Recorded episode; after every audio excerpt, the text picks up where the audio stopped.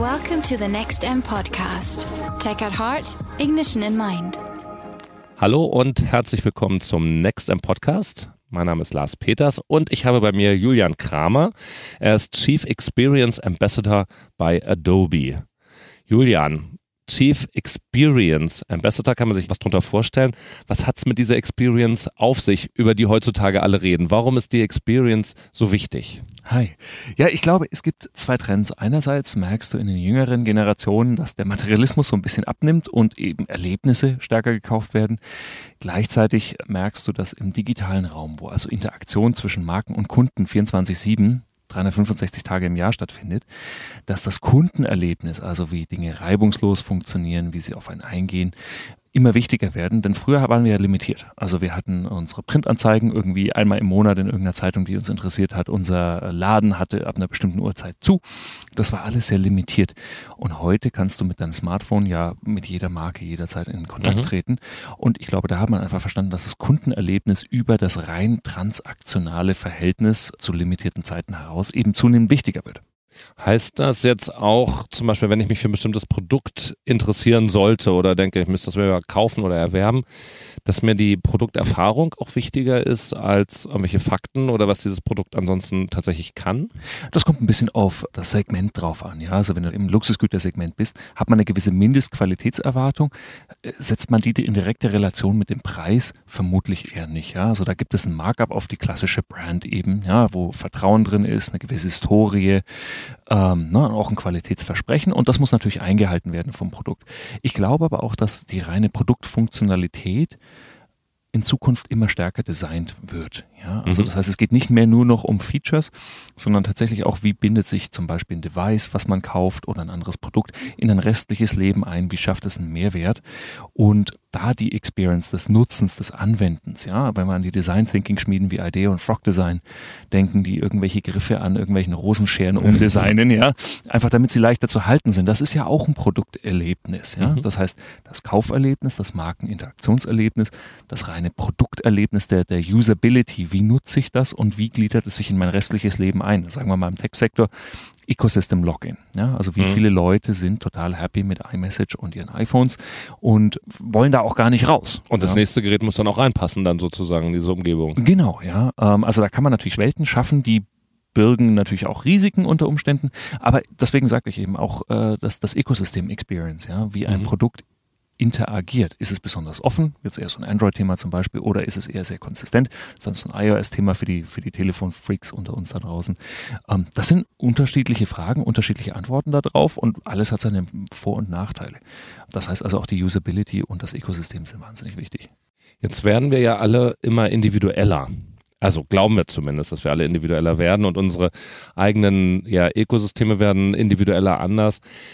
Wie kann man denn diese User Experience dann in der Kommunikation versprechen, dass es trotzdem viele Leute abholt? Wie geht man denn da vor? Werden wir alle individueller, ist die erste gute Frage wenn ich zum Beispiel als Fotograf oder als Fotofan und auch als Kreativer bei Adobe auf Instagram schaue zum Beispiel, dann würde ich behaupten, dass viele von den äh, äh, großen Influencern, die viele Follower haben, eher so Stereo, äh, also fotografische Stereotypen verkörpern, ja. Immer der gleiche Look, äh, Leute vor Gebirgsee. Ja. ja. das sind schon wunderschöne Bilder, aber nach dem 3000. das exakt identisch ist von einem Typen in einer orangenen Jacke von einem Gletschersee mhm. äh, in entsättigt, ist das halt auch öde. Ne? Also wo ist da wirklich der Individualismus? Das ist das eine. Die zweite Frage, und da kommen wir jetzt wieder auf das, ähm, das Marken- und Nutzererlebnis. Ähm, ich glaube, äh, Individualisierung, die Antwort darauf ist ja die Personalisierung im digitalen Raum. Ich glaube, dass wir heutzutage einfach eine ganze Menge Audience Signals haben, ja, also äh, Datenspuren, Nuggets, ja, mhm. die die Kunden hinterlassen. Nicht zwingend Profile, die wir aufbauen, sondern einfach nur Indikatoren. Was ist jetzt für jemanden interessant? Möchte er längere, kürzere Texte lesen? Hat er sich schon mal tiefer über ein Video, das sehr technisch ist, über ein Produkt informiert? Hat er wahrscheinlich eine höhere Kaufwahrscheinlichkeit, ja, mhm. ähm, weil er sich nicht, oder er ist ein Riesenfan. Also ich kann ihn als Multiplikator für meine Marke gewinnen. Ich denke, da kann uns KI helfen und als Marke eben genauer auf diese Zielgruppen einzugehen. Also man sagt ja immer so schön, right time, right person, right message. Mhm. Im klassischen Media Selling hat man immer so die, die richtige Person gefunden. Ja, dann im äh, Online-Bereich hat man immer so gesagt, right time, ne, wenn jemand jetzt in Search ist oder ne, passt jetzt gut in den Facebook-Feed oder so. Und mittlerweile, dadurch, dass man eben wahnsinnig viele Assets viel schneller generieren kann und die genauer auf die Zielgruppen zuschneiden kann oder auf den Funnel-Stage. wenn du den Produkt kaufst, überlegst du ja auch erst, ah, du hast also so eine klassische Awareness-Phase, ne, die ist eher emotional geprägt. In dem Moment, wo du überlegst, ob du das Produkt kaufst, ist es ja eher funktional geprägt. Ja, also mhm. du kalibrierst deinen Preis, deine Funktionserwartungen, deine Klar. Features. Ne?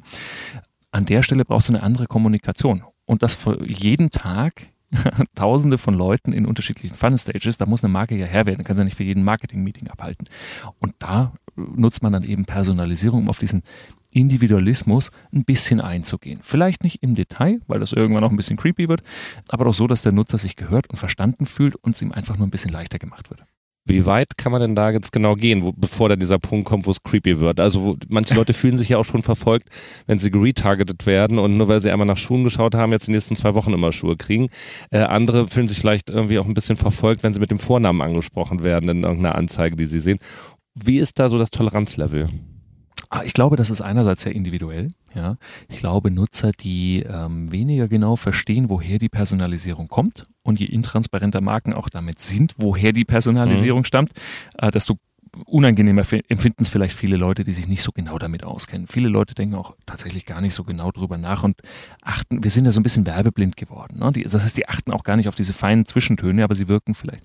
Ich denke, am Ende des Tages ist es eine sehr individuelle Frage und wo man da die Linie so als Marke zieht, sollte Daten evaluiert sein. Also das heißt, ich gucke einfach, wann wollen die Leute nicht mehr. Wir haben so ein mhm. ganz lustiges KI-Tool bei uns, ähm, das geht auf E-Mail-Fatigue ein. Also äh, wenn du es leid bist, E-Mails zu empfangen. Wir haben ein großes E-Mail-Versand-Tool ja. und du kannst also Millionen von E-Mails rausdonnern, irgendwie als Marke aber eine KI erkennt, wann die Leute diese E-Mails nicht mehr aufmachen und löschen und keine Lust mehr haben, deine Newsletter zu lesen. Mhm.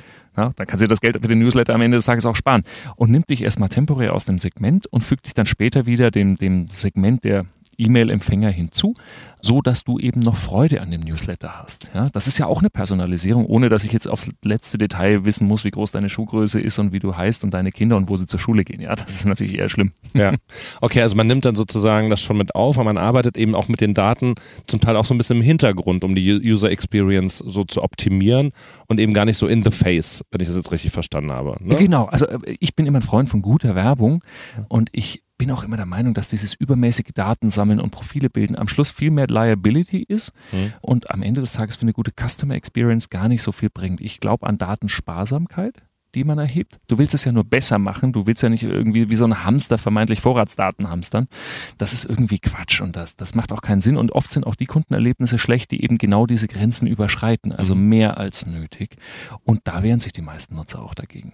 Was war denn eine Situation, die du als besonders gelungen bezeichnen würdest, also wo du dich richtig gut angesprochen gefühlt hast, ohne dass es too much war, aber wo man schon gemerkt hat, okay, das passt jetzt wirklich wie die Faust aufs Auge in so einer Konsumentensituation? Oh Gott, ich habe viel, hab viel mehr schlechte Beispiele als gute. Äh, dann, dann, fang mit, dann fang mit einem schlechten an, vielleicht kommst ja. du ja darüber dann auch auf ein gutes nochmal. Ja. Naja, es gibt, es gibt so viele schlechte Beispiele, weil du natürlich so viele Touchpoints mit Marken hast. Ja? Also ein Ticketkauf in einer Bahn-App ja, mhm. oder an einem Fahrkartenautomat. Das ist ein reines UI-Problem oftmals, ja, wo du einfach nicht verstehst, wie dein Tarifsystem funktioniert und hast da irgendwie 35 verschiedene Ticketstufen mit kryptischen Kürzeln zur Auswahl. Das ist das eine natürlich, das ist so ein klassisches UI-Problem, wo die Custom Experience dann ganz schnell also, hinten runterfällt. Wo es nicht funktioniert, wo es einfach schlecht gemacht ist. Dann. Ja, wo ich so sage, also ich verstehe das jetzt schon, ich stehe am Flughafen, soll irgendwie in die Innenstadt fahren mit der S-Bahn und verstehe nicht, welcher Tarifzone, welcher Verbund ja. oder was ich da jetzt drücken muss, statt dass da steht Innenstadtticket. Ne? So, das ist ein einfaches Button-Problem, ne? so ganz banal zu lösen. Da fängt das schon an oft, ja, wo ich dann so sage, jetzt bin ich noch nicht der Japaner auf äh, ne, Deutschlandurlaub und bin da völlig hilflos aufgeschmissen, sondern ich verstehe wenigstens, was auf den Buttons steht und da funktioniert schon nicht. Das das eine, ich habe äh, ich hab meinen Facebook-Account mal gelöscht, den ich seit zwölfeinhalb Jahren aufgebaut habe. Und die Ad-Quality ist so rapide danach nach unten gegangen auf Instagram und Co., ähm, weil das Unternehmen nichts mehr die über mich ja, wusste. Die wissen ja nichts über dich, die müssen ja wieder bei Null anfangen, oder? Genau, die fingen wieder bei Null an und das war also äh, das Tal der Trauer und der Hölle. Also ich habe mich noch nie so sehr über, über schlechte Werbung geärgert und äh, über eine gute gefreut. Ja? ja wo du einfach sagst, das ist völlig äh, dran vorbei. Ich habe dann von Spitzen-BHs über Wasserrutschen, äh, Kinderwägen und äh, ne, also, also so sieht man also, wenigstens mal, was gerade an, an Werbekampagnen alles ja, draußen ist, wenn man sich dafür interessiert, ja, aber das ist erschreckend schwierig. Das ist wie Fernsehen gucken, wenn man mal eine Woche krank ist, ja. Ist aber, aber dann lass uns das doch an der Stelle einmal ganz kurz konkretisieren, weil du ja, ja eben gesagt hast, dass du ein Verfechter der äh, Geschichte bist, so wenig Daten wie möglich eigentlich zu sammeln und den mhm. notwendigen das passt jetzt ja nicht so hundertprozentig zusammen zu so einer Plattform wie, wie Facebook. Die müssen ja eigentlich eine ganze Menge über dich wissen, damit sie das rausgeben können. Also wie, wie, wie passt das zusammen? Naja, da ist so ein bisschen so die Frage, wenn wir jetzt mal so ein bisschen über Media sprechen, mit wem du arbeitest. Ich bin immer ein großer Freund davon, mit Plattformen zusammenzuarbeiten als Marketeer, die Intentsignale haben. Also wo der Kunde mir irgendein Signal gibt, was er will, mhm. statt ein Profil, was mir verkauft wird. Na, das kommt so ein bisschen so aus der alten klassischen Werbeperson und je granularer das ist, desto besser können wir da Anzeigen targeten. Wenn ich jetzt aber wie auf, äh, sagen wir mal, YouTube oder auch in Search ganz banal oder auf meiner Website, ne, wie tief geht, steigt der Kunde in die Unterseiten zu meinen Produktinfos ab. Ja? Wenn ich da ein Signal habe, was ein Intent, also eine Ambition, ein Wunsch, ein, ein, ein, ein gestelltes Problem mhm. ja, ausdrückt, äh, dann ist das meistens ein einfaches und gutes Targeting. Ja, äh, in dem Moment, wo es auf Profile geht und, und Vermutungen dann wahrscheinlich, ne? Also so Annahmen, dass du dich dafür interessieren könntest, wird es dann schwierig oder? Ich denke, eine Annahme ist im Zweifelsfall gut gemeint. Ja, ähm, wenn aber irgendein Werbevermarkter halt Dinge über mich weiß, die ich vielleicht niemandem mhm. erzähle oder von denen ich gar nicht möchte, dass, äh, dass, dass ich daraufhin getargetet werde, dann wird mhm. das halt schwierig. Und das sind oft so diese, diese weiteren Merkmale, die, die dann eben so ein bisschen unangenehm sind. Ne? Also auf der Vogue eine Anzeige zum Thema Fashion zu kriegen, das darf jetzt keinen überraschen. Nee. Ja, das ist äh, nachvollziehbar. Also würde ich genau. jetzt auch so schalten. Genau, also da, da hätte ja. man jetzt auch keine Bauchschmerzen damit und da wüsste man jetzt auch nicht, warum das gruselig sein soll. Ja. Aber genau, ich, ich würde immer darauf achten, dass es Verhaltensdaten sind und dass es Intentdaten sind. Mhm. So ein bisschen abhängig von der, für die User Experience oder den Einfluss darauf hat ja auch so der Kontext, in dem man sich da gerade befindet. Ich kann mich jetzt für, für etwas grundsätzlich interessieren, aber da gibt es halt so Situationen, wo ich mehr interessiert bin oder weniger oder zugänglich. Wie kann man das mit berücksichtigen oder da drauf eingehen? Ach, das, das geht eigentlich relativ leicht zum Glück im Digitalen. Du hast ja im Endeffekt tausende von Nutzern gleichzeitig und du hast mhm. immer die Möglichkeit, ein AB-Testing zu machen. Ne? Mhm. Also sprich, äh, du, du, du, schaust mal, jetzt war gerade die IAA, du schaust dir ein neues Auto an, bist mal vielleicht auf so einer Markenseite, konfigurierst auch mal eins. Ja? Dann kann ich dir zum Beispiel danach deine Konfigurationen im Displaybanner zeigen und sehen, ob du draufklickst. Ich kann sagen, ah, ist das jetzt eher ein ja. Kunde, der sich für den Innenraum interessiert, weil er eben relativ viel, sagen wir mal, in mhm. seiner Konfiguration im Innenraum ausgegeben hat und gucken, ob du darauf resonierst. Du kommst wieder auf die Website und ich zeige dir erstmal einen schönen Innenraum an. Ja, gehst du dann tief auf die Produktseiten, informierst dich nochmal über das Soundsystem oder, oder die Hightech-Features, die jetzt da eingebaut werden. Und da kann ich so einen Funnel aufmachen und AB testen und kann einfach gucken, ob du mit granular spezifischerem Content immer noch bei der Stange bleibst. Mhm. Und irgendwann, da braucht man nicht viel, hast du schon ein relativ klares Bild. Ne? Also ich sage immer, wer sich freiwillig ein 7-Minuten-Video anschaut, wie ein Allradsystem funktioniert, dürfte ein ausgeprägtes Interesse daran haben. Der, der ist entweder ein Hardcore-Fan, das ist gut, ne? ja. der erzählt es all seinen Freunden, ja.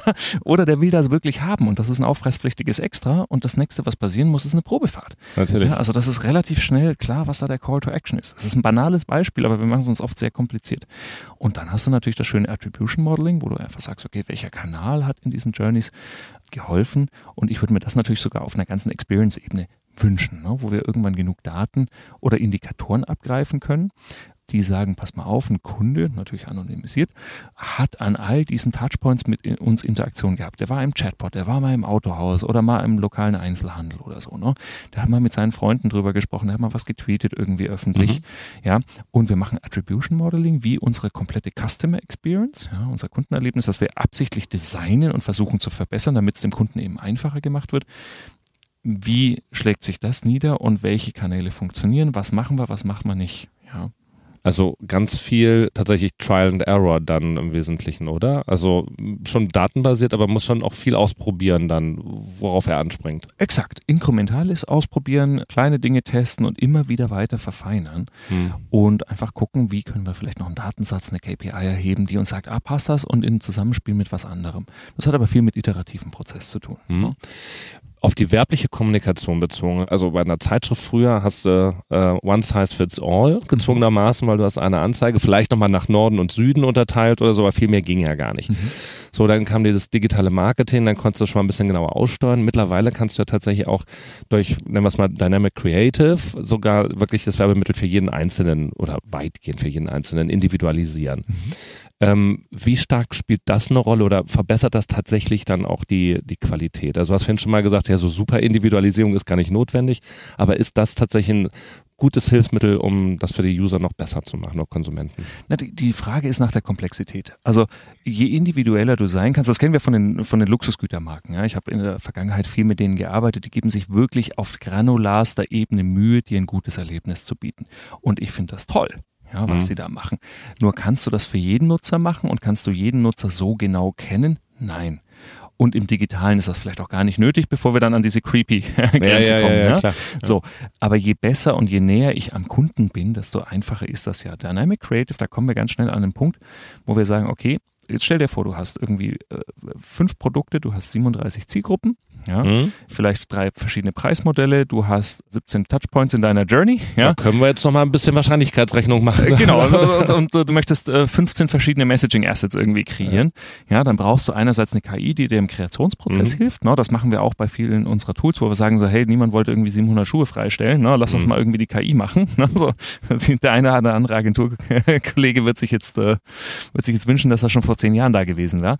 Ja, also da wird es einerseits schneller, gleichzeitig ist es natürlich dem Ganzen natürlich dann Limitationen gesetzt. Dann bist du noch eine internationale Marke, musst das noch in 14 Sprachen machen. Mhm. Dann brauchst du ein sehr gutes Asset Management, eine automatische Verschlagwortung, weil sonst findest du nie wieder, was du da gerade ausspielen wolltest. Ja? Richtig. Also ich sag mal, da haben wir ganz andere Grenzen als sozusagen diesen, diesen wann ist zu viel personalisiert mhm. ja?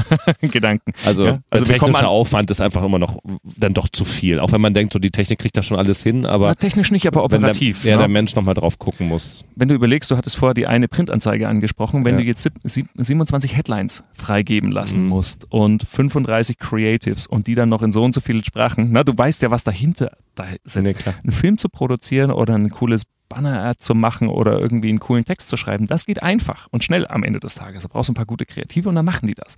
Ja, das ist deren Job, das können die ganz oft, äh, ich habe ja, ich habe ja lange Zeit äh, Mercedes-Benz TV geleitet, ja, wir haben 200 Filme pro Jahr produziert.